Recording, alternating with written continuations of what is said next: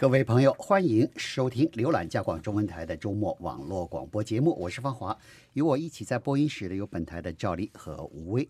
欢迎网友和听友们发表评论和看法。我们的电子信箱是 china at r c i n e t dot c a，我们的新浪微博是加拿大国际广播中文。欢迎关注我们的网站 www dot r c i n e t dot c a，还有我们的 Facebook 加拿大国际广播加拿大国家中文频道。在每个星期五北美东部时间上午十点半，我们会有脸书直播 Facebook Live。在今天的节目里呢，我们谈谈这个星期我们节目中的几篇报道。赵黎呢，你做了一篇就是加航的这个。一开始自己创立的 Aeroplan 这个计划，后来卖给别人，现在又把它买回来了，而且呢，这个买的过程中呢也是也是折腾了好几次，对，折腾来折腾还多花了钱，还多花了钱，也真是就是可以 对这个会员来说也是真是这个颠颠簸簸的哈，挺挺这件事儿是确实是弄得大家都是关注度挺高的，在加拿大。那么我就像你说的，这个加拿大航空公司呢，实际上是这个 Aeroplan 的这个它的缔造者。三十多年前是他建立了这么一个积分计划，主要的目的呢，就是为了让那些经常。呃，做加航的旅客呢，就是可以积些分，增加他们的这个忠诚程度，让他们呢经常就是买这个成为加航的怎么说了，固定的客户啊。这是换句话说，也是把他们绑在自己这个对呃航空公司的一个手段。你想攒点儿，觉得呢攒的点儿少了不够用，呃不够一个 大的大的旅游，所以你呢就继续攒点儿，继续攒点儿，你就多。乘坐加航的这个航班是这样。那么在十多年前呢，加拿大航空公司呢把这个 Airplane 呢作为一个独立的公司呢给它卖掉了。卖掉了以后呢，就变成另外一个公司是这个 Airplane 的这个主要管理者。但是呢，加航的照样积分，这个是这个方面是不变的。那么突然在一年多之前呢，那个加航宣布呢说我们将在二零二零年的六月份啊跟这个 Airplane 彻底一刀两断，跟他们没关系了。然后我们自己要另变另组一个那个飞行里程的积分计划。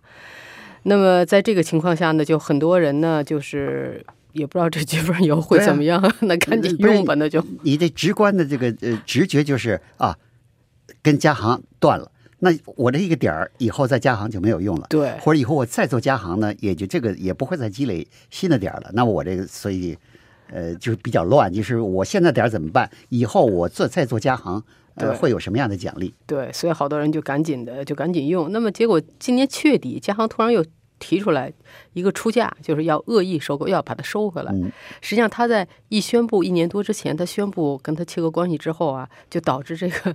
这这个 Airplan 的这个整个的这个下滑，股价下滑。然后现在又把又说把它给弄回来，弄回来那时候给提了一个提了个出价，但是这个 Airplan 呢母公司就很生气啊，呃拒绝了，我们不接受。然后呢，同时呢，赶紧的就和其他的航空公司签协议，呃，签了一些其他航空公司，也就是说这些航空公司呢都成为他们的合作伙伴。你要是坐这些航空公司的飞机，你也可以积这个 Airplan 的分儿。可是呢，这个星期又出来了个新消息，最终加航还是和这个 Airplan 达成了一个协议。那么加航呢是跟这个就几个金融巨头啊，包括多伦多道明银行、加拿大帝国商业银行，还有这个信用卡加拿大 Visa 公司呢一块儿，呃，要花。四点五亿加元回购 Airplan 的这个积分计划，呃，同时呢，就是还要花，还要这还要再加上，包括这个有好多分不是还没用吗？这些都是有钱的，这相当于十九亿也给弄回购过来，所以这个出价呢，几乎是之前的一个出价的，几乎是翻了一倍。哎呀，简直就是。要早知如此，何必当初呢？你说这个，你把这个，呃，把这个先卖出去，然后又说割断关系，然后后来又买回来，多花钱。是这样。那么，那所有呢，这个现在呢，这 Airplan 的这些成员就会说，那到底现在又变成加恒要回来了，那我们这些分儿哈，到底怎么着？加航呢表示还是要有一个新的这个积分计划，只不过呢就是把 Airplan 的 分你给转进去，就是我们还不是就我们不再继续用这个 Airplan 这名字，我也就是我还会有一个新的计划，新的一个算法，但是呢我要给它转进去。那么转进去了呢，他这么一说，有的人可能就后悔了，哟，早知道当今天我还当初还不如那。别那么着急的，赶紧把那分儿都给用掉，给烧掉呢。可是也有的人并不后悔。有些专家说啊，你听说他转把那分儿往那儿转，转的时候可能要贬值，就说你现在的那个积分的价值和以后的是可能是不一样的。嗯，是因为他买回购这个花了这么大一笔钱，嗯，他总得从什么地方给着补回来。那么着补回来办法怎么办呢？就是把你现在的积分给贬值。嗯，比如说你原来是多少分能买一张机票，可能以后你需要的分就更多。那肯定是这，那还是消费者吃亏啊。对，还是消费者而且而且。且就是说，他就算他不创造一个新的计划，就沿用原来的计划，那这个加航也随时可以，比如说是改变。一月份，你原来是比如去中国啊，七万积分可以买一张机票，现在我改了，改成九万了，你有什么办法？对，就是你不是还得照样照样得出这血吗？对，所以到目前为止呢，可以说是情况还是不是十分的确定。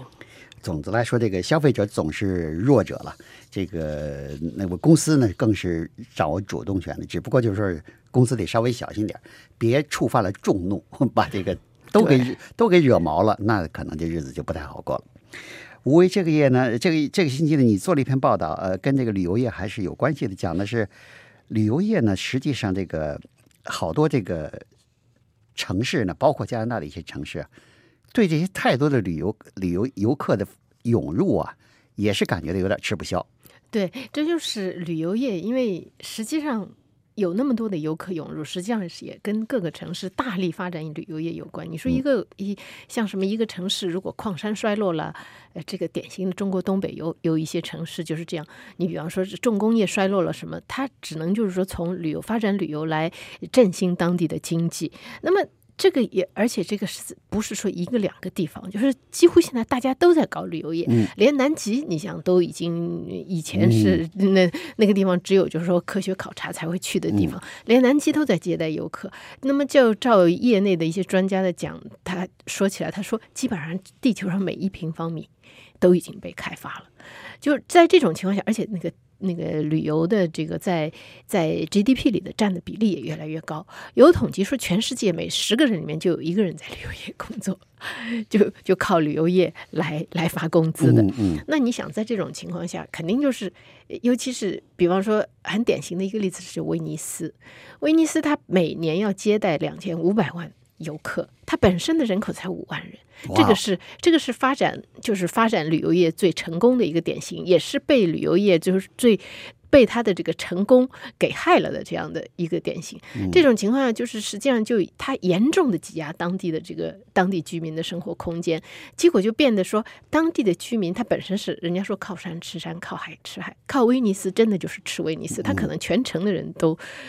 这个是这可能是最重要的产业，都在吃这个，都在靠旅游业生活。但是居民已经就是对这个游客那么多，已经忍无可忍。你就想，你早连早上买个菜你都没有办法买，就是 到处那个那个，你要看那个威尼斯的大街小巷，那其实它不是大街，它那个就是主要的游览区都是小巷，嗯，真的是人头游泳，这个真的是很可怕。但是这个是老牌的旅游城市，但是就算是现在像比方说偏僻一点的，像。比方说加拿大，呃，B.C 省的有一个群岛叫呃海达瓜伊群岛，那个地方是海达族原住民、海达族印第安人的这个聚居地。就那个地方，平常真的是非常清静的一个地方，现在也已经到了呃那个市长，据那个市长接受 C.B.C 采访的时候说，住房危机、服务设施危机。住房危机是主要是因为到了夏天那么多人来的话，这个。嗯，很多这个旅游业，一旅游业快钱嘛，可以赚快钱。那这个租房子住的人就很担心，那个房主很可能就是说，因为他要租给游客，他挣更可以挣更多钱，他就想方设法把现在的把现在的租客给赶走，然后房价升高。这个实际上对一个城市的发展也是不好的。所以呢，就是现在的业内的专家就说，呃，发展旅游业实际上你真的是要长。长远打算，全盘计划，因为这个行业跟其他你发展其他工业还不一样，它真的是人海工业，人海行业一来你要越成功，来的人就越多嘛。这么多的人，他肯定会给当地生活造成很多的影响。你就不哪怕是卫生。最简单的卫生，更不要说住房啊什么的。嗯，所以就是说不是说它在 B GDP 里面占的比例越多越好，在这个来的人越多越好。你还要看，就是说这个整个的城市的承受能力。而且还有一点，就是说你你这个所谓靠山吃山，靠海吃海，这个当地居民，你要如果想要吃这碗，就是要吃旅游这碗饭的话，你可真得想好了后果。你不能说又要一边。有有，就说 这个也是，特别是这个呃旅游景点吧，有的景点呢更偏向人文一些，嗯，那个景点呢就是对当地居民影响，像你刚才说的威尼斯就是一个例子。但是像加拿大的一些景点，比如说是是靠山水的，像是呃路易斯湖，或者是班夫自然公园，或者是贾斯伯自然公园。这个呢，就是你得是呃到在山里边去，呃融入自然里边去。呃，有的当然你开车过去看看，有的呢像是贾斯伯那边呢，就有很多那个爬山的小路、登山的小路，好多像像这样的呢。呃，风景呢呢，就是恐怕受的影响还稍微少一点，因为现在的游客吧，大部分都是像中国游客那样，到此一游，啪照张相跑了。对，但是对于自然景点来说，嗯，问题在另外一方面，就是对环境的破坏。对环境，对环境的破坏，就是如果来的在来的人太多，像像那个泰国和菲律宾有一些岛屿，它给关，就是政府不得不关闭岛屿，就是不让游客再上去，因为去的人实在是太多了。这种情况下，就就是对当地的那个环境是一个破坏。反正现在就是一方面呢，很多城市它成立了一些市民自发的成立了一些民间组织。反反旅游业的组织，另外呢，市政府和这些业内呢，也在也在想办法。就有一些呃，有一些地方就已经走在前面。比方说，太平洋有一个岛国叫帕劳，这个这个岛国最近有我看新闻里有提，因为它是很少有的跟台湾建交的一个国家，它是一个很小的岛国。它现在就是你要到那里去办那里的签证的游客，你必须要先签一个协议，保证像一类似于一个保证书，嗯，就是不要不破坏环境，遵守当地的人情。这个风土人情、法律就不用说了。像有一些苏格兰的一些小城市，也已经开始，就是就是一方面呢是要呃，不是说控制吧，至少就是把旅游、把旅游业的这个主动权掌握在自己手里。因为这个，你不要说旅游业，有的时候还有一个问题，就是来了那么多钱，这个钱最后是不是当地的人、当地人得益，这很难说。有的时候是一些外来的大公司。对，啊。说完了这个旅游呢，咱们再看看大麻合法化。再过一个半一个半月吧，一个半月在加拿大就要变成现实了。那么一个呃，很多人担心的问题就是，那你对对交通安全会有什么样的影响？对，对。那么你开车以后，有的人说开吸食完大麻以后吧，那些开车的人吧，就是一般想象好像就是你喝酒了会靠这会超超速啊，怎么怎么样？好像。抽了大麻以后，开车的人速度慢一点，特慢，慢一点。对，一般这个喝酒和用东西正好是反的。一般喝酒的人容易飙车，嗯，他因为酒精的影响，他容易飙。但是用了毒品的人，容容易开车开的特别慢。嗯哼。所以呢，就是说，经常警察抓的时候呢，如果看这人开的超级慢，这可能就跟毒品有关系。那么现在呢，就是我们都知道，十月十七号就要实施大麻的合法化。嗯，呃，就像你说，大家都在讨论，那我怎么测出来这个人到底他是不是吸了大麻了？他开车的时候，那么加拿大广播公司呢采访了美国的科罗拉多州，因为科罗拉多州呢，我们都知道是这个已经四年四年多前就开始合法化，所以呢，在这个方面有一定的经验。那么美国科罗拉多州的高速公路安全经理。呢，格伦戴维斯他接受了加拿大广播公司的采访，回答了一些问题。那么他谈到呢，就是说加拿大确实可以从科罗拉多州借鉴一些经验，比如说科罗拉多州对吸大麻的人的这个处理方式方法，就跟比如说抓着了什么喝酒的人呢，用了毒品人是一样一样的。就是说，你只要是如果被测出来被抓住了，你同样你就要呃受到受到刑事指控，要上法庭，而且你还要接被这个接受强迫治疗。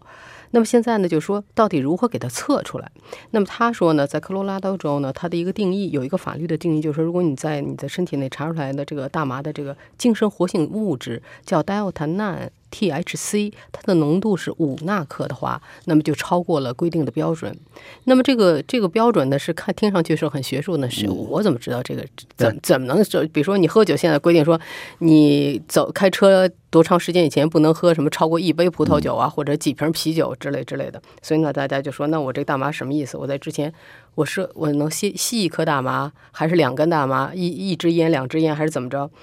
呃，他呢就说呢，他回答说呢，说实际上呢，这个是不是我们抓这些人，并不是我们并不知道，看不出来这人吸了大麻没吸大麻。抓这些人是因为他违反了交通规定，这个人违反了交通规定被抓了，然后我们才来给他测试。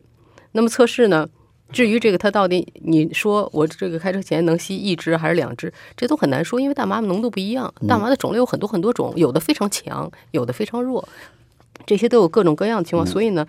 他说最重要的就是你要对你们的执法人员进行培训。在科罗拉多州，现在有二百五十名执法人员是专门经过了这方这方面培训，他看看你，他看看你的眼睛，看看你的瞳孔，他看看各个方面，然后给你测定，他都能给你。就是测出来你到底是吸了还是没吸了大麻，所以他说呢，培训是非常重要的。那么他说，另外一个呢，就是要大打广告，到处做广告，跟公众宣传，吸了大麻后开车是违法的，一定不能吸，就跟就禁止大家酒后开车一样的。他说这个方面也要投入很多很多的精力资金。要大家得明白，就是虽然大麻合法化，但是你抽了大麻以后开车呢，就有可能违法。对，是这样的。而且这个呃，所谓的，因为它不像酒精那个检测那么准确了，就是你超过比如百分之零点八，你就你就是酒就是酒驾。现在这个呢，虽然是你刚才说的是五毫克，科罗拉多是五纳克，五纳克，对。但是有的人，比如说他是需要长期抽大麻治疗自己疾病的，他体内的浓度就一直很高，你只要一查，他肯定他是永远超标。嗯。所以，但是但是超标了以后，这这些人呢，他并不影响他的正常的这个呃判断能力或比如开车的驾车能力。所以他有一个习惯，是不是？所以像像刚才讲的，他说呢，就是主要看你呃抓警察截停你以后呢，检查就看你的这个呃有没有这个异常的行为。像那些呃医疗大麻的，他经常抽大麻，体内浓度虽然高，但是他已经是属于他的正常的这个范围，正常的不影响他的正常行为。那些人呢就。如果按你刚才讲的，警察要看你的瞳孔啊，看你的其他方面的这个综合的这个表现情况呢，就不会被警察呃抓住判定你是什么这个就是毒驾，对，对？是这样，是最重要的是建立一种氛围，就是大家要对自己的行为负责，就是这个是非常重要的。对，嗯。我为你昨天报道，讲的是，呃，超女不是中国的那种，呃，唱歌什么，呃，看谁唱的好看谁长得好，这个超女是看谁身体好，能够做，呃，非常这个非常需要有呃耐力。跟这个自己的身体条件很要求很高的这个超级马拉松，这个加拿大有这么一位这个女性，很很了不起啊。对，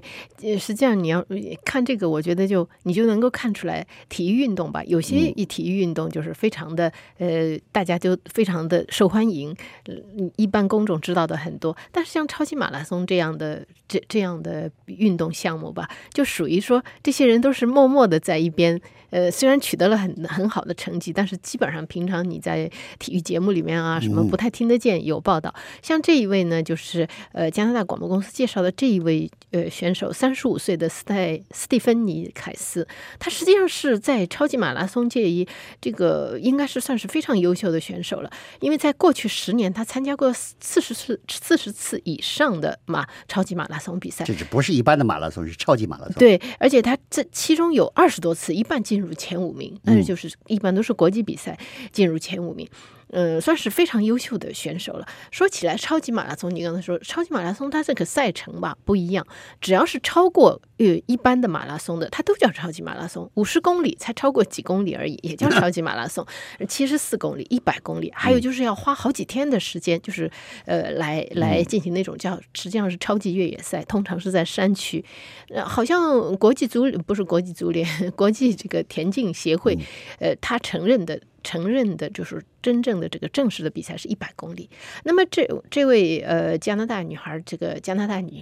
女选手斯蒂芬妮凯斯呢，她参加的大半啊，她也参加一些就是什么七十一百公里以下的，但是大多呢是就是需要几天的时间，呃，这种超级马拉超级越野赛，你可以把它叫做，就就好像她就是她在呃专门谈到二零一六年的时候，二零一六年九月的时候，她参加过在意大利的山区举行的叫做。巨人大赛那个是是三百三十公里，规定是一百五十个小时以内完成。